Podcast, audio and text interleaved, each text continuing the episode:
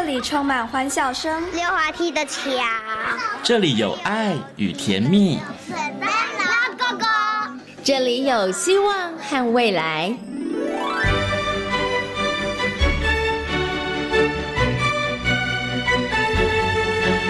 遇见幸福幼儿园，遇见幸福幼儿遇见幸福幼儿，遇见幸福幼儿园。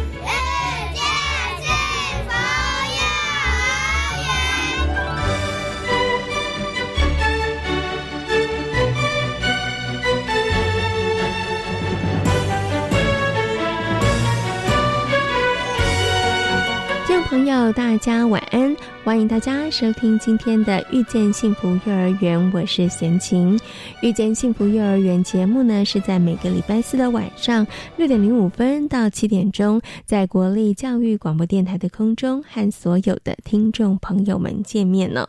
在节目当中呢，会为大家介绍全台湾各地的非幼儿园以及准公共幼儿园。另外呢，也会在节目当中跟大家来讨论幼儿教养方面相关的问题。或者是幼儿的最新的教育政策。那么，在今天的幸福幼儿园的单元当中呢，要跟大家来分享哦，翠屏费力幼儿园他们在学习区积木区里头所发展出来的活动跟教案非常的精彩哦。那么，在大手牵小手的单元呢，为大家邀请到的是极为儿童专注力中心的执行长廖生光老师，跟大家来讨论哦，该如何培养孩子的自信心呢？嗯，其实这非常的。重要哦，但是呢，培培养孩子的自信心绝对不是一味的称赞孩子而已哦。那到底该怎么做呢？马上就来进行今天的大手牵小手的单元，听听看光光老师怎么说。大手牵小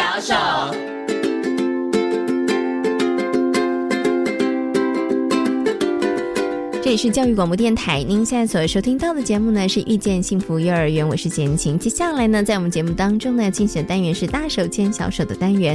那么在今天单元当中呢，要跟大家好好来讨论一下如何培养孩子的自信我。相信呢，应该是几乎所有的爸爸妈妈都希望自己的孩子呢站出来是落落大方，是非常有自信的。但是孩子为什么会没有自信呢？那爸爸妈妈呢，如果面对孩子没有自信的时候，又可以做哪些事情来协助孩子呢？在今天节目当中呢，就为大家邀请到极为专注力教育中心的廖生光执行长光光老师来到节目当中，跟所有听众朋友好好来讨论这方面的问题。Hello，光光老师您好。哦，各位听众大家好。好，我想先请问光光老师一个问题哦。我觉得这个真的是好两极哦。以前我们都说以前的孩子没有自信，现在孩子呢，应该照理说应该比较有自信，但是是这样子吗？因为我的观察，我还是觉得有些小孩子没有什么自信哎。呃，应该讲说，实际上现在孩子好呃。就是两个极端呐，嗯，一个极端是这个信心爆爆 爆表，就是实际上没那么厉害，但自己觉得自己很厉害。啊。那另外一个东西就是呃，实际上还不错，哎，但是呢，他就是觉得自己什么都做不好，就是缺乏自信。嗯那目前这样的比例基本上来说就一半一半嗯，一半一半，就是说呃，没有说。所有的小孩都变得比较有自信，也没有说所有小孩都变得比较没有自信。可是相较于以前的孩子来讲，现在孩子应该有自信的比例上面应该会比较高一点呃，现在目前来说，现在孩子的表达欲望上是比较强的。是，对。那起码在幼稚园阶段，我们看到的是。哎，现在小孩子普遍是比较自信，嗯，比较踊跃啦，然后也比较敢他们上台，所以在幼儿园里头，我们会看到很多的活动哦。小朋友其实真的很厉害，他们都可以自己，我们来筹划一出戏啦，我们来当主持人啦，小朋友这都没有问题了哈。可是呢，我们今天好好来谈谈，就是孩子的自信方面的问题。那刚刚光光老师有讲哦，就等于是光谱的两端，有一些有小朋友其实是自信爆棚的哦，其实本来没那么厉害，也不知道为什么哪来的自信，这大人说的。那另外一个小朋友就是。其实他也不差，可是做什么事他也就是好像不太敢，就没有什么自信。为什么孩子会没有自信呢？哦，自信心实际上还蛮简单，自信心就是相信自己可以做到的能力。哦，那因为他相信他自己可以做到，所以他的自信心就会出来。是那呃，有一些小孩子刚好就是颠倒，颠倒就是说，哎。他明明就可以做到，但他自己不相信，嗯，哦，所以他就会显得比较没有自信，哦。那自信心实际上是有一个公式可以算的，好，自信心就是等于算是真实能力哦除以他的自我期许，嗯哼。所以这个小孩子真实能力很高，哎，他也会觉得自己超级有自信。是。那呃，他他如果自我期许太强，啊，就是说，呃，他明明就只有四岁，但他觉得他自己一定要像八岁一样厉害啊，那他的期许太大了，嗯哼，呃，那达不到，哎，他的自信心而比较低。好，所以呢，呃，目前来说，现在的孩子就是低自信的孩子，通常是这样，就是说，呃，一种但可能就会变成是他的真实能力比较弱，嗯哼，哦，比如说，呃，他的动作比较不协调，哦，别人都可以跑得好快，跳得好高啊，结果。连跳绳都不，哦，我连跳到前面都会跌倒，是，好像因为他的动作协调度比较弱，所以就导致他对于自己的呃这个自信心就会受到损伤，哦，或者说，哎哎，你看别人唱歌多好好听，但是我唱歌我连歌词都不记得，那我也会影响我自信，哦，就是真实的能力的部分。是，那另外一部分实际上是呃自我期许，嗯，呃自我期许就是说，哎，他对于自己的期许过度过度高了。哦，或者是说爸爸妈妈都一直说他很厉害，但实际上他不觉得他自己有这么厉害。是，那这两个部分的确都会导致呃。自信心方面碰到的问题。嗯哼哼，OK。所以刚刚光光老师有提到了关于这个自信心有一个简单的公式啦，就是他的真实能力，然后去除以这个自我的期许。那其实就是可以从这两个部分的哈。有的时候是真的能力没有那么的好，对不对？那有的时候是可能期许太高了，对，那就会让孩子的这个自信心上面就会比较薄弱一点。可是当孩子没有自信的时候啊，他们其实有没有哪一些这个外显的行为，其实是爸爸妈妈比较容易可以判断出来，就是哎，这个孩子。可能自信心上比较弱的呢？哦，自信心比较弱，大概就有几个特质。好，第一个就是环境适应度比较低，嗯哼，而且只要换一个环境，他就崩溃。因为明明在家就好好的，哦，那可能到一个新的地方，他就就突然就是完全就没办法。是，哦，那另外一个东西就是对于新的东西会害怕。所以他们的尝试性比较没那么高。对，因为大部分小孩是看到新的就哇哈，今天有新的好玩的就很开心啊。那他刚好跟人家相反，那看到新的他反而会比较退缩。哦，那第三个就是一定要人家教，嗯，我就变你今天拿一个东西给他，他就说你要教我，爸爸教我，爸爸教我，就什么东西就是要人家教，是好。那再就是不敢主动跟别人对话，哦，就是比较退缩。好，那最常见的就是不敢发举手发言，嗯哼，哦，就是明明会答案，但是问题是叫他举手，他就打死都不要，哈，是。那这这些东西都是比较呃容易我们在外观观察到，嗯哼。那在这些有些孩子甚至会出现这种比较悲观的情绪。嗯，哦，悲观就是他明明会做，但是他就一定会要先说，我我一定我一定会失败的，然后他才做，但他做的时候又成功，嗯，那这种东西就会比较悲观，就是说他会预计最坏的情况，然后他再去执行，然后哎，如果成功了，他就会很开心，嗯哼，啊，那因为他容易比较容易悲观，那这样子小孩子，当然他就会比较容易。有压力或者是在情绪的稳定度上，就会比较容易有哭泣的问题。哎，那刚刚光光老师讲到这些行为当中啊，可能我觉得大家比较能够理解，像说，哎，孩子不敢跟人家讲话啦，不敢举手发言啦，或者是说他对环境的适应度上没有那么的好哈。还有就是他什么都要人家教，因为他觉得自己做不到嘛，所以都觉得要别人教他。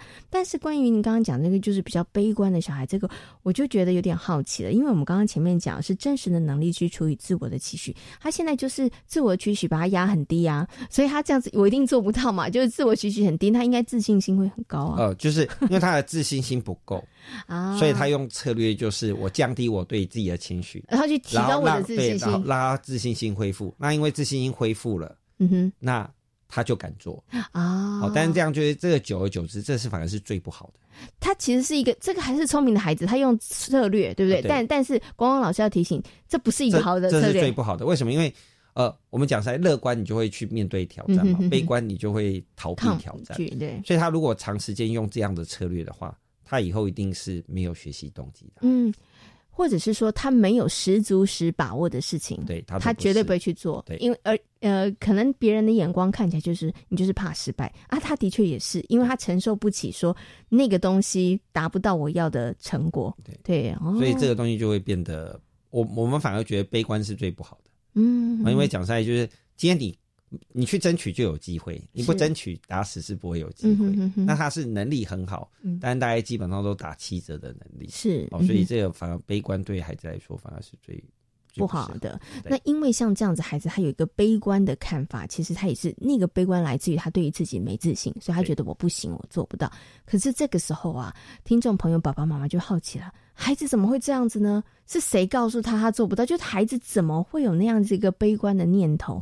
是因为他曾经有过挫败的经验，还是爸爸妈妈说啊你不行啊你不行啊你不行啊，所以变成他有一个悲观的这样子的一个念头？还是孩子他天生的气质，可能他本来想法上面就是比较朝着那个方向的呢？为什么孩子会这样？呃，应该是讲，就是我们必须要去呃探讨这个自信心来的原因。好，就是我们自信心怎么出来的？哈。自信心的出来的时间点，实际上跟大家想不一样。好，自信心小的时候出来的时候是三岁，哦，小孩子三岁的时候，他开始在发展他的自信心。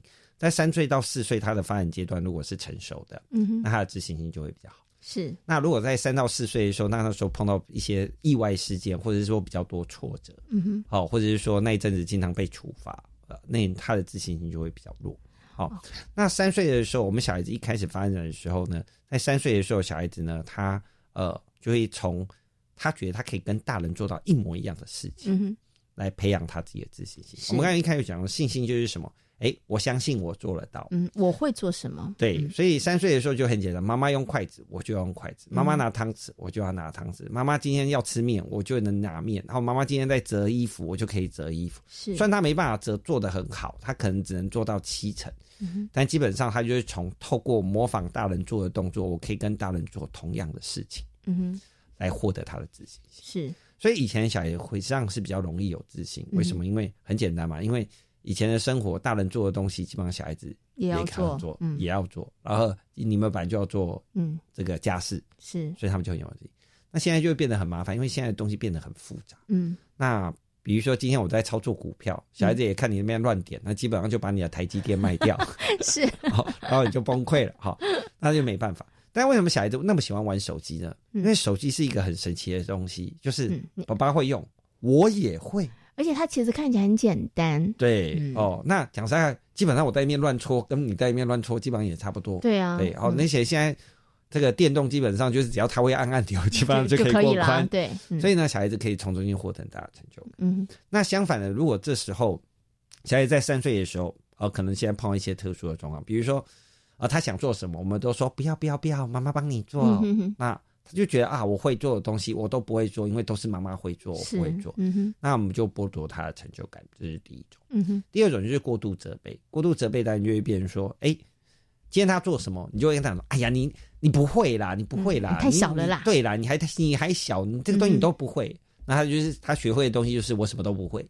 哦，那。基本上我既然什么都不会，我怎么可能会有自信心呢？啊，好，第一个就是哎，我们让孩子自己练习的机会被剥夺了。嗯哼。而第二个东西呢，哎，他要尝试的时候，我们又去拒绝他。那等到四岁之后，你要再去让他发展自信心，基本上就有困难。为什么？因为等到四岁的时候，孩子开始有羞愧感。嗯。哦，三呃三岁的小孩基本上就活在自己的世界当中，他觉得他自己是世界上唯一的人，我觉得他是全世界最厉害的。嗯哼。然后四岁的时候，他会在意别人对自己的评价。哦，比如说人家在笑，人家是不是笑我？嗯，哦，我跌倒，人家会不会笑我？他会开始在意他的评价。哦，所以我们应该讲说，三岁的时候没什么羞耻心，就算他失败了，他也不会觉得愧疚。所以那时候让他多试，对，那他在，因为他没有愧疚感嘛，他不会在意别人感受，所以他失败了，他还会再做；失败了，他还会做。是，哎，终于克服了，他就觉得哇，我好棒，对，就是这样。好，所以自信心的来源实际上是我可以跟大人做一样的事情。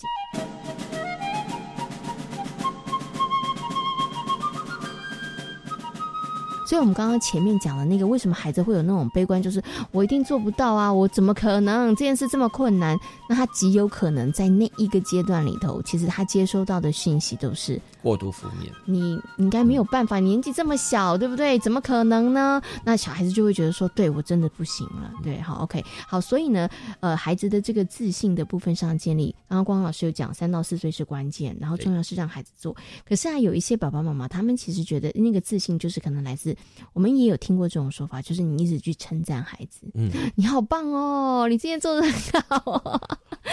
那 爸爸妈妈为了要让孩子有自信，他们就觉得我们要多多的赞美他，对不对？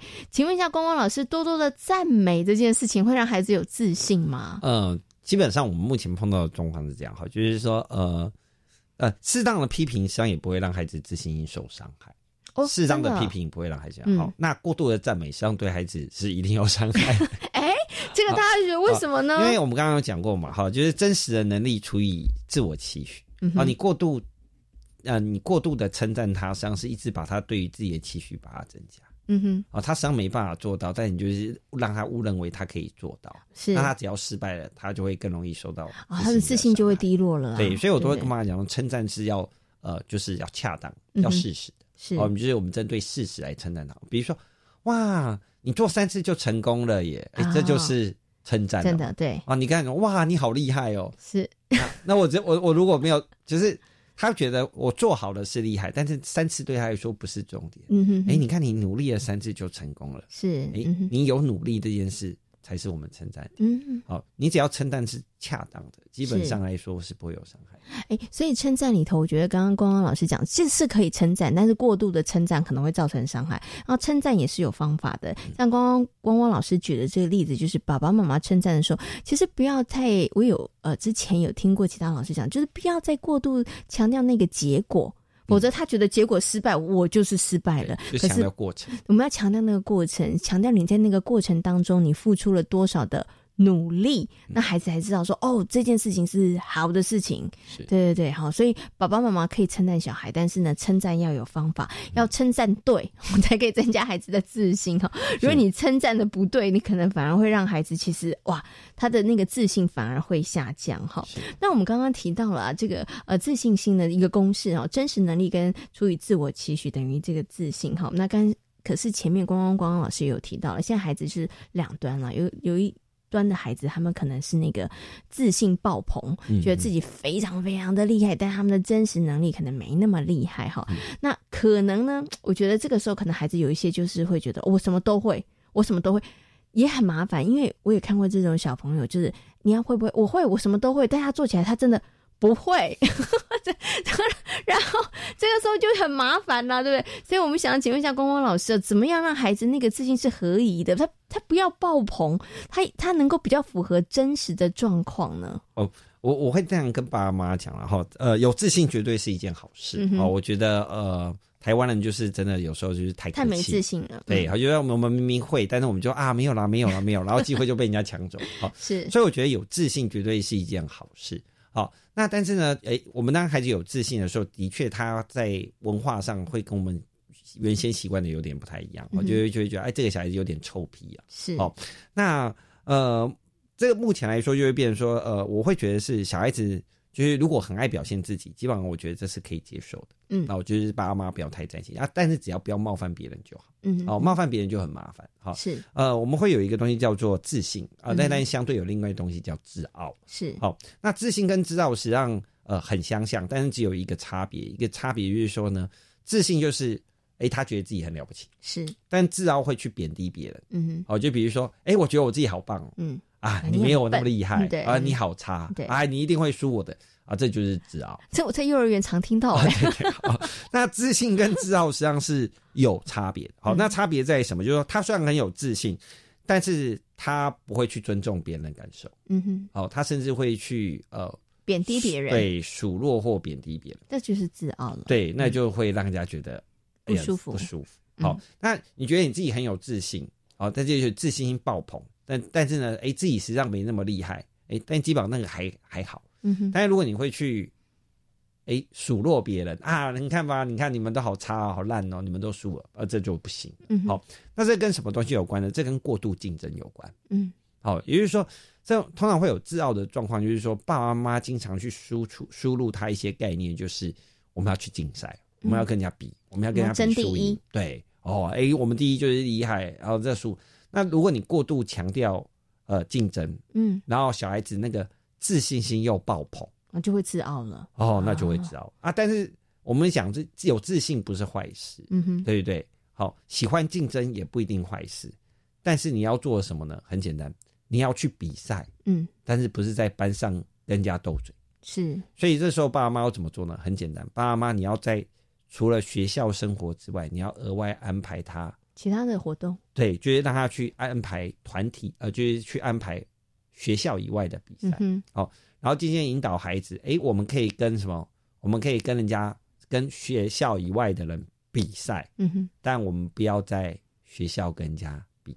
哦哦，那渐渐他就会区辨，因为我们用场域区分，嗯，小孩子会比较容易理解。是。哦，你刚刚说不要跟他比，跟他比，谁是谁啊？好，那你就是做这个东西，就会渐渐降低它的自傲。是哦，那再就是在外面受了几次折磨之后，自傲也会会收敛一点点。但是又有一个问题，很担心，那万一出去比赛，他也是这个真的非常之厉害，表现也都非常优秀，那会不会让他的自傲又往上推了一把？不会，没关系，没关系，反正大家不认识他嘛。比完了，大家就鸟兽散。好，因为你在同一个学校里头，因为你会常常一直接触，对他其实就会一直在刺激他，或者是去激起他的那一个可能部分上面的优越感。对对对，好，OK。所以刚刚光光老师讲，怎么样让孩子的这个自信不要变成自傲哈？那其实自信真的也不是一件，真它真的是一件好事情。好，对。可是可能爸爸妈妈不要过度的强调那个竞争，不要那个第一的部分哈。那我最后想请问一下光光老师，我们今天谈到了孩子的这个自信。的问题，那小的时候三岁到四岁，它其实是一个非常重要的。那爸爸妈妈让孩子在三岁的时候有很多的机会去做很多不同的尝试，另一个部分让孩子真的能够做会某些事情，就是他真的建立他的自信的一个很重要的基础跟来源，对不对？那如果要称赞的话，也要记得称赞得体跟呃称赞的合宜是非常的重要。但是我想请问一下光光老师。可是，万一我的孩子已经过了那个四岁的时候，他现在真的没有自信，举手也不敢举，然后呢，其实要参加活动，他也是退退缩缩的，或是看人，他其实也是非常的畏惧。这时候，爸爸妈妈可以做什么事情可以帮助孩子，让他重拾自信？总不能让他这样一直没有自信下去吧？哦。自信心基本上基本上并并不是靠鼓励的哦，他比较说鼓励没有用，鼓励是没什么用啊。你鼓励孩子说哇，一定没问题的，见鬼，我就觉得有问题。好，好，鼓励绝对是没有用。好，当然我们可以用几种方法来做哈。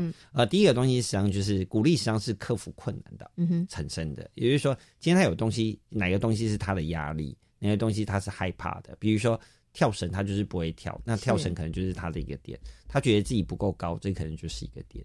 那我们可以从其他的方法来帮他做协助，好，比如说，哎，他不会跳绳，我们就额外让他去练跳绳，我们陪他嘛，帮他把这个问题克服。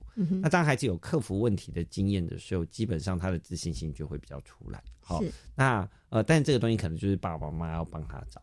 那第二个东西就是呃，帮他找到他独特的呃才艺啊，比如说他有什么东西他特别喜欢。那我们用他特别喜欢这个东西来做引子，来增加他上台表演的机会。是啊，比如这小孩特别喜欢唱歌，那我们是不是可以找到？哎，可以在有个机会让他可以上台。哦，那我们先把他上台的经验先把他练真相啊，这对他来说啊，就是反正那么多人看我都不怕了，还怕两个人看我，对不对？好，就是这是第三个。那第三个就是可能就会变成是呃。讲赛就是人多的时候胆子就大了，嗯，好，那所以呢，实际上，哎，我们一开始在上台的时候，我们可以尽量是比较人多的时候，就是不要是单独的上台的机会，那对他来会比较好。那在最后一个东西，实际上我们要有自信心，哦，有自信心有一个东西就是，呃，你不要怕你失败被人家发现，嗯，哦，缺乏自信的人实际上很简单，就是他很怕自己失败被人家知道，是，哦，所以呢，培养幽默感，嗯，我们叫会自我解嘲。哦，就失败了，哈哈哈！哎，这也没什么嘛。对哦，就是他会自我解嘲。嗯哦，那自我解嘲这个东西有点像是幽默感，这个东西，这个就是变爸爸妈妈自己也有点幽默感。是哦，他失败了，你就会哎呦，拜托，你是这样，我就不行啊！你要跟他啊，没关系啊，人生反正就是这样。哦，对，就说啊，有时候哇，你下次就更好了。对呀，就是你就大概有时候自己失败哦，比如说爸爸妈妈不小心哎东西掉了，就啊。啊，人难难免失手嘛，哈哈，你就自己对自我解嘲一下，或者多跟孩，就是跟孩子开一下玩笑，就让他晓得自嘲哦，就是当我们失败的时候，哦，呃。开自己的玩笑，事实上是一种化解尴尬的方式。是，那这个对于孩子的自信心，在这三方面实际上都可以有一些些。嗯其实我觉得像自我解嘲呢，爸爸妈妈就可以做很好的示范啦。对，好，因为爸爸妈妈呢，如果在这个部分上面你多表现几次，孩子也会发现说，哦，其实爸爸妈妈你也不在乎，你也觉得还好。那孩子可以在这部分上面学习。我觉得刚刚光老师有讲到一个重点，那孩子没有自信的时候，要对症下药，鼓励，口头鼓励是没有用的。你讲一百次，你可以。你做得到，但是对孩子来讲真的是没有任何的这个注意啊，所以我们要从实际的事物当中，孩子遇到什么样的困难，我们一起跟着他来克服这个困难，帮忙找到孩子的一个优势，好让他觉得哇。我其实别的不行，但我还是有很棒的地方，那也是可以提升他自信的一个很好的方式哦。好，那么在今天节目当中呢，跟所有听众朋友谈到了如何培养孩子的自信哦。那今天呢，也非常谢谢呢，奇威专注力教育中心的廖生光执行长光光老师在空中跟所有听众朋友所做的分享，谢谢光光老师，谢谢大家。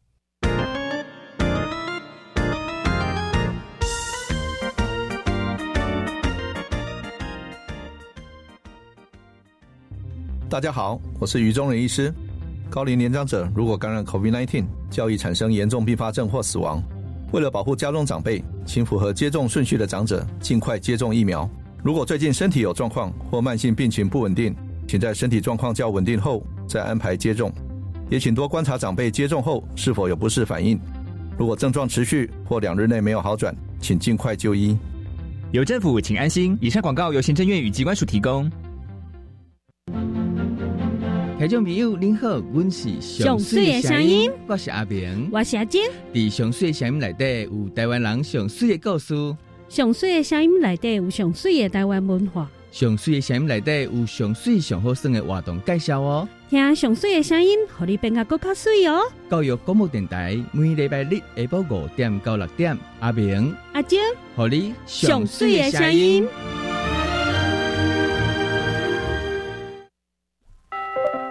小孩行动不方便，开学后能不能带他进到教室呢？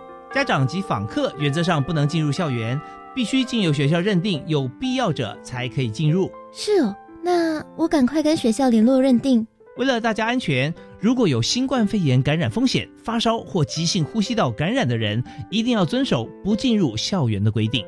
好，哦，以上广告由教育部提供。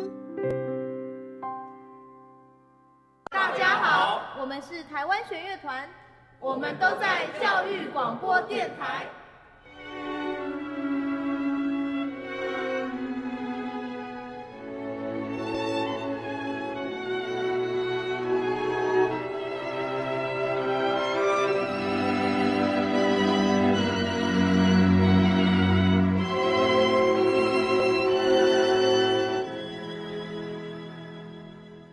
这里是教育广播电台，您现在所收听到的节目呢是遇见幸福幼儿园，我是贤琴。接下来呢，在节目当中要进行的单元是幸福幼儿园社区互动呢，是非营利幼儿园非常重要的核心素养之一哦。那也是呢，翠屏非营利幼儿园相当重视的教学内容。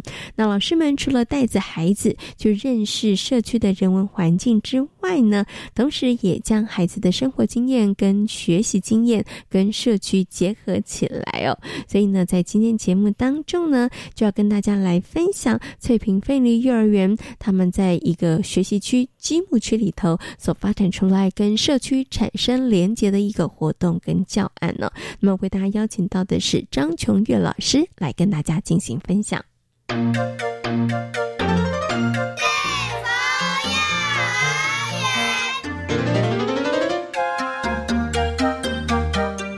们要邀请呢翠屏飞营幼儿园的小月老师呢，来跟所有的听众朋友分享哦，他们的这个星空班呢所进行的一个把学校和社区搬到教室里头的教案。首先呢，先跟我们的小月老师问声好，Hello，小月老师你好，嗨，大家好，我是小月老师。嗯，想先请小月老师跟大家来分享一下好了，你们怎么会有一个这个把学校跟社区搬到教室里头的教案跟活动呢？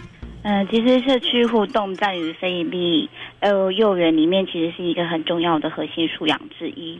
那对我们幼儿园来说，也是非常重视的一个教学环节啦。那其实之前我们进行的方式都是，呃，我们走出校园，然后去认识社区。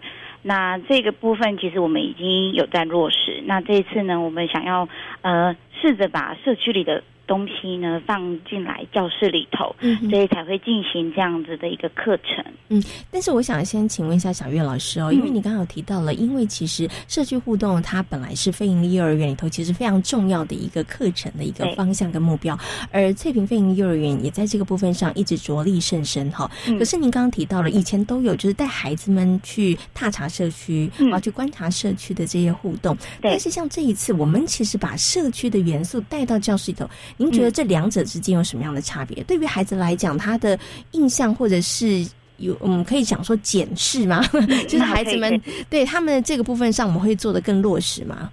呃，我觉得其实之前的进行方式就是我们就是呃把教学的一个环境就是移动到教室里头。这次的这一次的一个进行方式，那先前就是我们到了户外，就是我们人到户外面，然后跟外面的环境做连接。那这一次是我们试着把外面的资源放进来教室里头。那所以孩子们在操作啊，包含他们在经验上面。其实给的回馈呢会很立即，呃，不像之前就是我们到外面，然后他们看到了什么，然后才觉得说啊，我上次来的时候有看到什么样的东西，然后这个婆婆我们上次来有跟她打招呼之类的。那这一次呢，我们就是把这些他们看到的元素，可能透过不同的方式，有可能是他们的影像，我们有录影，或者是拍照。啊，甚至是跟他们有邻居打招呼的一个互动的呃对话，我们就把它放到教室里头，所以他们其实是每天都可以看得到，就可以回想出，哦，我先前。去户外面，我们发生了什么样的事情，会更立即，而且印象也会更深刻。哦，我懂了，因为以前可能只有出去走到社区的时候，孩子才会想起来。可是因为当我们把社区跟学校搬到我们教室里头的时候，孩子只要进入到幼儿园里头，你只要在这一个氛围里头，他就会马上想到说：“哦，对我今天早上还经过那里，而且我才遇到了谁谁谁这样子。”因为我们小朋友其实就是地域性的关系，所以其实呃。来我们学校读书的小朋友都是住在这附近的小朋友，对，OK，好，所以呢，把我们的学校跟社区搬到教室之后呢，其实孩子的回应其实会更加的立即。嗯，但是这时候可能很多听众朋友、很多爸爸妈妈就在想说，嗯，怎么把学校跟社区搬到教室里头来？好，所以接下来就要请我们的这个小月老师跟大家分享了。所以你们如何把学校跟社区搬到教室里头，然后让这个社区的呃可能探索啦，或是跟社区。相关的这些事物，可以在教室里头继续再做延伸的探讨跟学习呢。那因为我们每一周，就是我们学校每一周都会进行一次的社区巡礼。那社区巡礼的部分，就是我们将小朋友带到我们的学校外面，然后可能去进行散步啊，或者是去走访我们上次可能想要去。走呃去看的地方，或者是想要了解的地方，那透过这样子的一个活动经验，那我们老师可能会准备照相机，嗯，然后会有可能会准备就是他们想要分享或者是想要做的事情，小朋友可以带他们自己想要做的或者是要分享的事情，或者是东西，就是拿到外面去，然后我们就是透过这样子，那可能他们会看得到，有听到，或者是摸到。然后去探索。那起初一开始就是看的比较多，嗯，那有经验之后，他们可能会回来学校，然后他们就会想要把自己的看到东西做记录，所以我们记录的这个部分就很重要。所以我们回来的时候，其实每次都会跟小朋友进行讨论。那因为我们也有顾虑到不同年龄层，因为我们学校是走混龄。对，所以每个小朋友他在记录的方面就会有能力不同的一个呈现。那我们有些小班可能他没有办法做出立体的作品，那我们就可以鼓励他用画的。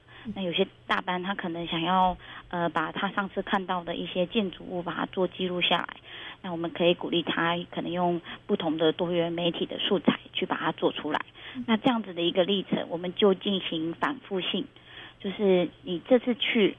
然后看到了什么，把它记录下来。那我们下次要去的时候呢，可以把你上次所看到，哦，或者是所做出来东西，我们再拿到现场去，然后去跟现场进行一个连接，或者是把你之前做记录的东西进行一个比较，然后把他的经验就是连跟现场更完整的一个把它连接起来。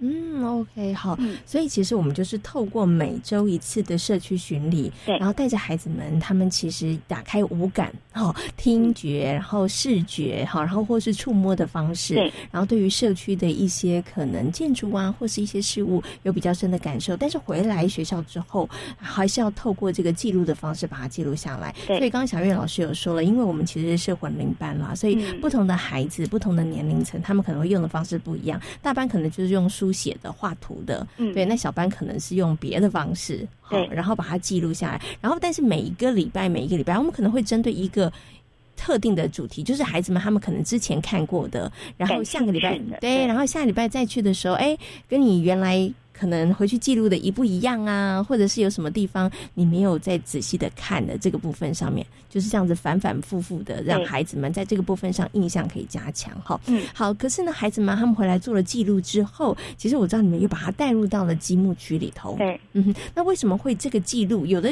幼儿园里头他可能就记录就哎是一个完整的记录啊，或画了图啊，那其实这个部分上就 OK 了。为什么你们后来又把它带到了这个积木区当中呢？嗯，后来是因为之前。的一些经验的堆叠，然后因为我们有遇到可能因为空气品质不好，嗯，然后或者是下雨天，然后可是我们就没有办法到外面去进行社区巡礼啊。不过呢，我们就有跟孩子们讨论，除了我们自己走出去外面，还有没有什么办法把社区里的东西放到教室里头来？那小朋友最直接的，他们讲的就是可以把社区里的建筑物。盖到我们的积木区，那就从这个契机开始。那他们也从比较贴合自己生活、离自己目标比较近的，就是我们的翠屏国小开始盖起。那因为我们每天都会经过，包含我们去外面户外大肌肉都会看得到，对，所以这个很贴近他们。所以从这个点开始，慢慢的就萌发。那这样子的一个元素，就在我们积木区里面慢慢的扩展，这样。嗯，OK，好，因为其实，在好多幼儿园里头都有积木哈。那对于孩子来讲，用积木去搭建的这件事情，可能不是太困难，但是比较困难是你要搭建跟社区里面的建筑物一样。我觉得这件事情很难诶。他们要把抽象的东西，然后具体化放到。自己要怎么样去建构，这对他们来说真的是一个很大的挑战。对，所以接下来请小月老师来跟大家分享，小朋友他们真的，我觉得这件事对大人来讲都不容易啊。你知道，那小朋友他们怎么样开始呢？你们怎么样去引导，让孩子在这个部分上面，他们真的可以踏出第一步，然后开始可以做？呃，一开始他们在盖的时候，当然就是会盖得零零落落的。那我们就有请他们来分享，说他们觉得哪边还可以就要做修正的地方啊。他们从我们国小的主建建筑物开始，那他们在盖的时候，可能有一些呃建筑物旁边的东西，一些配件没有盖好，那就有些小朋友提议说，那老师我们可不可以拍照？因为每个人就是记得的地方都不一样。有些小朋友说：“哎，不对，这边应该有多一根柱子，或者是他们说只是屋顶，我记得有两层。”那后来我们就带着小朋友到我们园所外面，就是学校，然后进行一个拍照，就是把实体的东西，然后把它记录记录下来。所以他们在盖的时候就可以拿着这个参考图，然后先去把主建筑物盖出来，然后之后呢，这个记这个方法他们就记起来了啊。之后他们就是拍照。不过，因为拍照有一个缺陷，就是呃，拍的就只能办有办法就是局限。嗯哼，对。那所以有些地方可能建筑物跟建筑物的连接，他们就会遗漏掉。嗯，那有些小朋友就说：“可是我记得旁边应该还有小路诶，这样可以连到哥哥姐姐的教室啊，什么样的之类的。”那后来呢，我们就把之前我们有的经验画记录这件事情。把它融入在里头，就是慢慢的一点一滴的堆叠他们的能力，然后增加一些元素，然后之后再连接到社区外面去。那如果我们有到外面去的时候，我们就会把他们在积木区的现在目前盖的一个进度，把它拍照下来，然后让他们呃带着那个照片，然后去户外面进行比对，说，哎，我还有哪些地方是我还没有盖的，或者是。呃，我盖的地方跟外面实地的一个空间上面有没有哪些是有落差的？嗯，对对对对对。哎，其实我刚刚在听小雨老师分享里头，我觉得这一个部分上面对于孩子来讲，是不是也能够刺激孩子的观察力呀？对，因为他刚开始的时候看的时候，他可能还不会想到看到这些细节。可是当我用这个积木在盖建筑物的时候，发现哎，有些地方怎么过不去啊？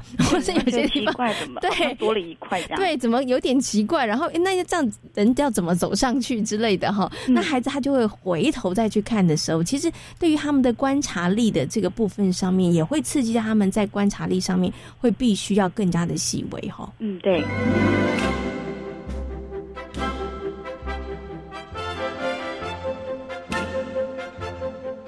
刚刚你所提到的是我们这个翠屏国小，因为孩子每一天都会经过嘛，对不对？然后其实除了翠屏国小之外，再来就是我们的社区的部分啦。是的，嗯哼。所以你们那个建筑物应该建筑体很大吧？呃，蛮大的，整个 教室差不多有一半就是盖那个建，就是那个作品这样。是，嗯，OK。所以在盖的时候，大家是分组吗？还是说每一组每一组盖呢？我觉得蛮有趣的是，每个年龄层的小朋友一开始他们都会盖自己的。对啊，对，盖到自己的之后，就会发现说，可是我盖的。呃，跟我要连接的地方有落差，嗯，那我们就会把这样子的问题丢回去给小朋友，跟着小朋友一起去讨论。那有落差怎么办？那有些小朋友就是说，不然你跟我的连在一起好了，我们两个其实要盖的东西是一样的，肯定要盖公园。大家要盖两个，有两三个小朋友想要盖公园，或者是有两三个小朋友他想要盖，就是学校外面刚好一排的房子。可是因为一开始他们都是分开盖，嗯哼，对，然后可是盖得起来就是会有落差，你的可能大，你的有的小。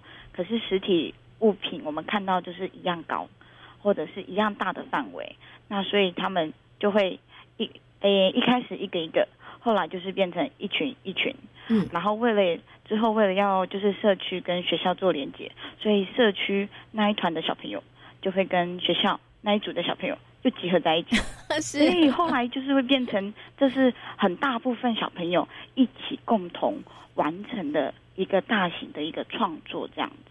是因为现在呢，贤琴啊在手边有看到这个照片，哇，我觉得真的是非常的壮观呢。因为刚刚小月老师说，这个算是大型建案呐，哈，然后在 在你们班级已经占一半的空间，它其实看起来真的是很厉害、很壮观呢。而且呢，其实它在很多细节的部分上面，孩子们都有做到。哎，我在里面看到，我觉得有些真的都非常非常的惊艳哈。可是我觉得像刚刚啊，小月老师跟大家分享那个历程里头，我觉得也非常有趣。所以其实。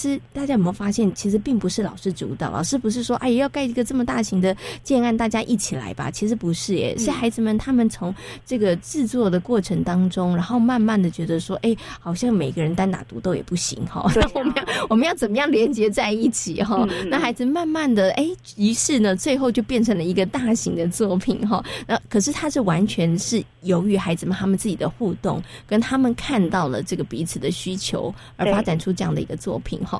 那其实在这个作品当中啊，还有一个部分，我也要请这小月小月老师来跟大家谈一下，就是说，其实孩子们除了观察社区里头，哎，我们有哪一些建筑物，那我们学校有什么样子的特色之外，其实我觉得他们对于建筑的功法上面，好像也蛮厉害的耶。他们也深入去了解，而且有些看到可能是大人看不到的地方，哎，对，嗯，呃，这个部分可能就是跟刚好我们要走出。社区那一个那一阵子，我们学校附近有很多都是在呃建构刚还没有盖完的房子，就是刚刚在盖的房子，所以他们就会看到啊，可能外面有一些衣架，或者是工人叔叔他们要怎么样盖那个房子，所以会有一些斜体的部分，包含他们有灌水泥，所以他们会连接到铺马路，然后我们也有去访问。就是当地就是正在盖房子的工人叔叔，然后他们就问说：“叔叔，那那个屋顶上面你们要怎么样把它铺平？”嗯，然后叔叔就会跟他们介绍怎么样的方式，然后他们就把这样子的一个经验，然后用积木里面的素材去进行研究，然后。慢慢的去摸索出，哎，真的可以，可能用平铺的方式，或者是用比较大块的积木，就是直接把它盖上去，有很多不同的方法，但是都可以达到他们想要盖的那个形式，这样子。嗯嗯，所以小朋友好厉害哦，他们不只会搭积木，他们现在连房子应该怎么盖，他们都有一点小小的概念了哈。就是小小的一个元素，然后去研究这样子。对呀，其实我觉得真的很棒，而且其实刚刚呢，哎，小月老师有提到，因为刚好社区有这样的工程在进行，所以他们其实也访问了这些正在进行工程的一些人员哈，所以我觉得这也是一个很棒的一个学习的机会哈。对，好，我想呢，最后要请小月老师跟大家来分享哦，因为你们这个课程进行的时间也蛮长的一段时间哈，差不多有一整个学期哈。是的，那小月老师跟大家来分享一下，就是在这样子的一个过程当中啊，有没有看到孩子有哪？一些学习成长或是改变呢？呃，当然，他们在进行素材的探究、积木区的那些，呃，我们一般看得到的能力上面盖的方式啊，或者是对于环境空间的变化，其实都有很大的提升。那我觉得最感动的部分就是，呃，家长们有跟我们回馈说，就是他们如果到外面去散步，可能吃完饭或者是假日到学校附近去散步，小朋友都会很像小导游一样，跟爸爸妈妈说：“哎，妈妈，我们这个房子，我们一开始。”看的时候只有盖到第几楼，现在已经越盖越高楼。我觉得它可能快要盖好了，或者是说会跟爸爸妈妈介绍说：“哎，我们上次来学校外面散步的时候，我们有帮这个建筑物取名字，可能它的外观看起来很像怪兽，所以我们有把它命名变成一个怪兽屋啊，或者是什么，就是把。”社区上面的东西真的融入到他的生活里面，然后去跟身边周遭的人做分享，嗯，就是已经内化了这样。嗯，对，所以其实孩子透过这样子的一个课程，感觉上他们跟社区的互动连接更深了，而且呢，哎，而且其实从孩子好像就成了一个中心点发散了，因为爸爸妈妈可能本来还没有那么注意的，但是透过孩子的 眼，透过孩子的回馈跟分享，哎，原来我们社区旁边盖了一栋这么特别的建筑物哈，对，其实这个是很棒的哈。那除了这个跟社区整个互动连接变得更紧密之外，像刚刚的小月老师说了，孩子们。他们可能在这个空间的这个部分上面，还有方位的这个部分上面的学习，其实也会加强了非常多。因为他们盖的真的是立体的哦，跟在平面画房子不太一样哦。哈，对，所以孩子盖这个立体的房子，他们其实是空间感是要非常非常的好的哈。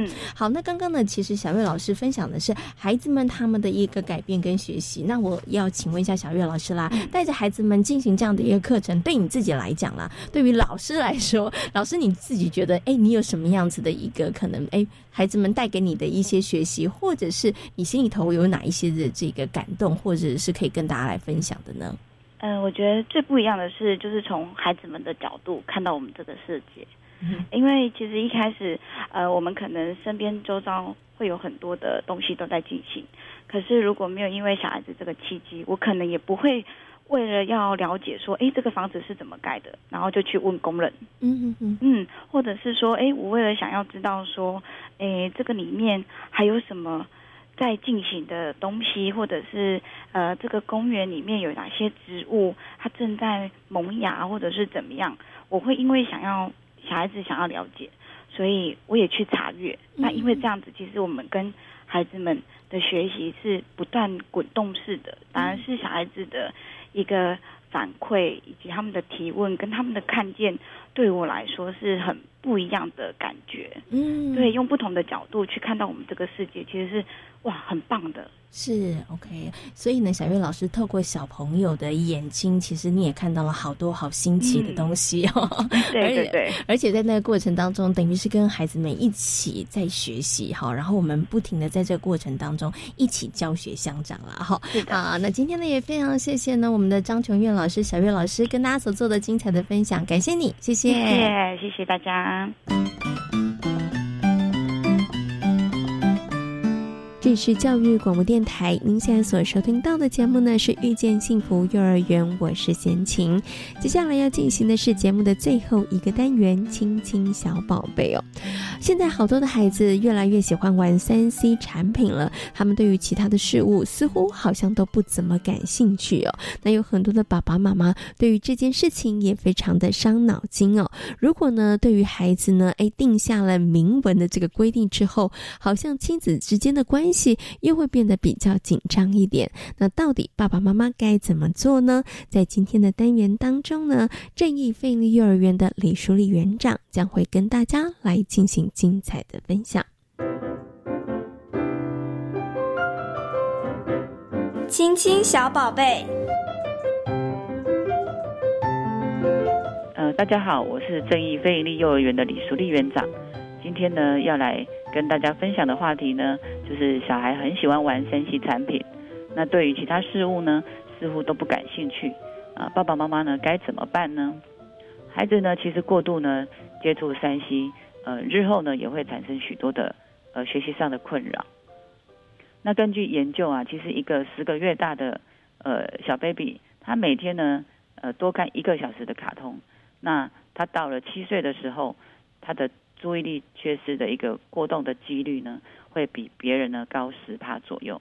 那三 C 产品中的一个影片呢，或者游戏呢，其实它呢有着丰富的一个声光效果和快速的一个节奏，那这是非常吸引孩子注意的。那孩子呢一旦呢是迷上了，便呢很难有机会呢再从他的生活中、玩具中、书本中，或者呢跟人互动中呢去发现乐趣。那日后呢可能呢也较难面对呢在日常生活中的一些。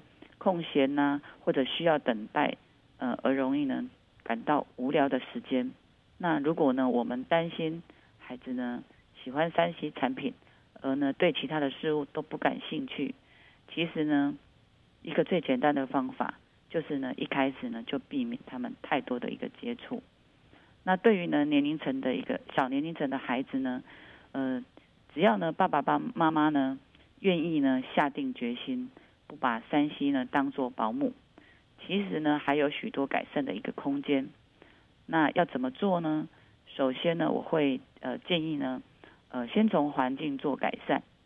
第一个呢要注意呢的问题是呢，爸爸妈妈呢要以身作则，那尽量呢避免呢无时无刻呢都在划手机，除非呢工作需要，否则呢孩子呢也会很好奇。为什么呢？只有大人可以玩手机，那小朋友呢就不行呢？那到底呢？爸爸妈妈的手机里面呢有什么好玩的东西？要这样子一直拿着？那另外呢，第四台的一个节目呢，其实是琳琅满目。呃，遥控器一按呢，其实随时随地呢都有许多的卡通可以看。那有一些呢，不见得呢是适合我们的孩子。那因此呢，我也会建议呢，就是爸爸妈妈呢把呃遥控器呢。不要放在呢孩子随手可得的地方。那大人想看节目的时候呢，最好呢是等到孩子就寝之后。那我也看过呢，有些爸爸妈妈呢，甚至呢连第四台都不装。其实呢，我们家也是这样。那多留给时就留时间呢陪伴我们的孩子。那在互动的过程中呢，呃，找出孩子的兴趣，并且呢，呃，慢慢培养他呢有自己玩的能力。那例如呢，比如说拼拼图啦、乐高建构啦、画画啦，那这些都是很好的活动。那孩子的特性啊，其实只要呢有人陪他玩，他其实呢不一定要玩山西。那有时候呢，我也会建议呢，爸爸妈妈呢可以带着孩子呢去露营。那因为呢，有一些呃露营的营地呢，它呢不见得连连得到网络，或者是呢会呃网络会收讯不好。那呢，这样呢就能让大人跟孩子呢都可以专心的体验露营的一个乐趣。那在露营的过程中呢，呃，可以呢让孩子呢参与搭帐篷啊、准备食物啊、洗碗啊等等工作。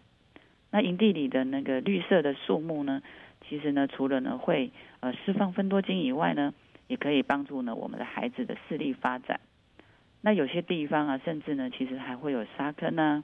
游泳池啊，现在的营地其实很呃五花八门，甚至呢有许多的一个昆虫可以观察。那其实这才是呢适合我们孩子的一个童年回忆。那爸爸妈妈呢也可以呢跟孩子讨论要带什么到户外去玩。例如呢露营的时候呢，他们可以带准备一些呃球类玩具啦、捕虫网啊，或者观察箱等等的。然后让孩子呢，可以发现生活中呢，其实有其他更多更有趣的事情。那其实呢，很多的一个生活习惯呢，都是从小养成的。那孩子的一个成长呢，其实反而呢，是跟家庭的环境呢，还有教养方式呢，更有关系。那家庭提供的一个休闲方式呢，呃，也会影响他们日后的一个选择。如果呢，我们的家庭休闲呢，只能是选择山西。那当然，他们长大就会习惯呢做这样的选择，所以这是爸爸妈妈要呃去思考的。那当然呢，孩子呢有一天呢，他其实会慢慢长大。那因为整个大环境跟同台的影响，他们呢一定呢也会有越多的机会去接触山西，还有运用山西。那也会呢享受山西带来的一个方便跟好处。所以呢，呃，随着孩子呢慢慢的长大，那爸爸妈妈呢也要呢。是孩子的能力，然后呢，协助呢孩子去建立使用三星产品的一个好习惯，啊，以上是我的分享，谢谢。在今天遇见幸福幼儿园的节目当中呢，为大家邀请到了奇威儿童专注力中心的执行长廖生光老师，跟大家谈到了该如何培养孩子的自信心。另外呢，也跟大家分享了翠屏费力幼儿园非常精彩的积木活动教案呢。感谢所有的听众朋友们今天的收听，也祝福大家有一个平安愉快的夜晚。我们下周同一时间空中再会，拜拜。Bye.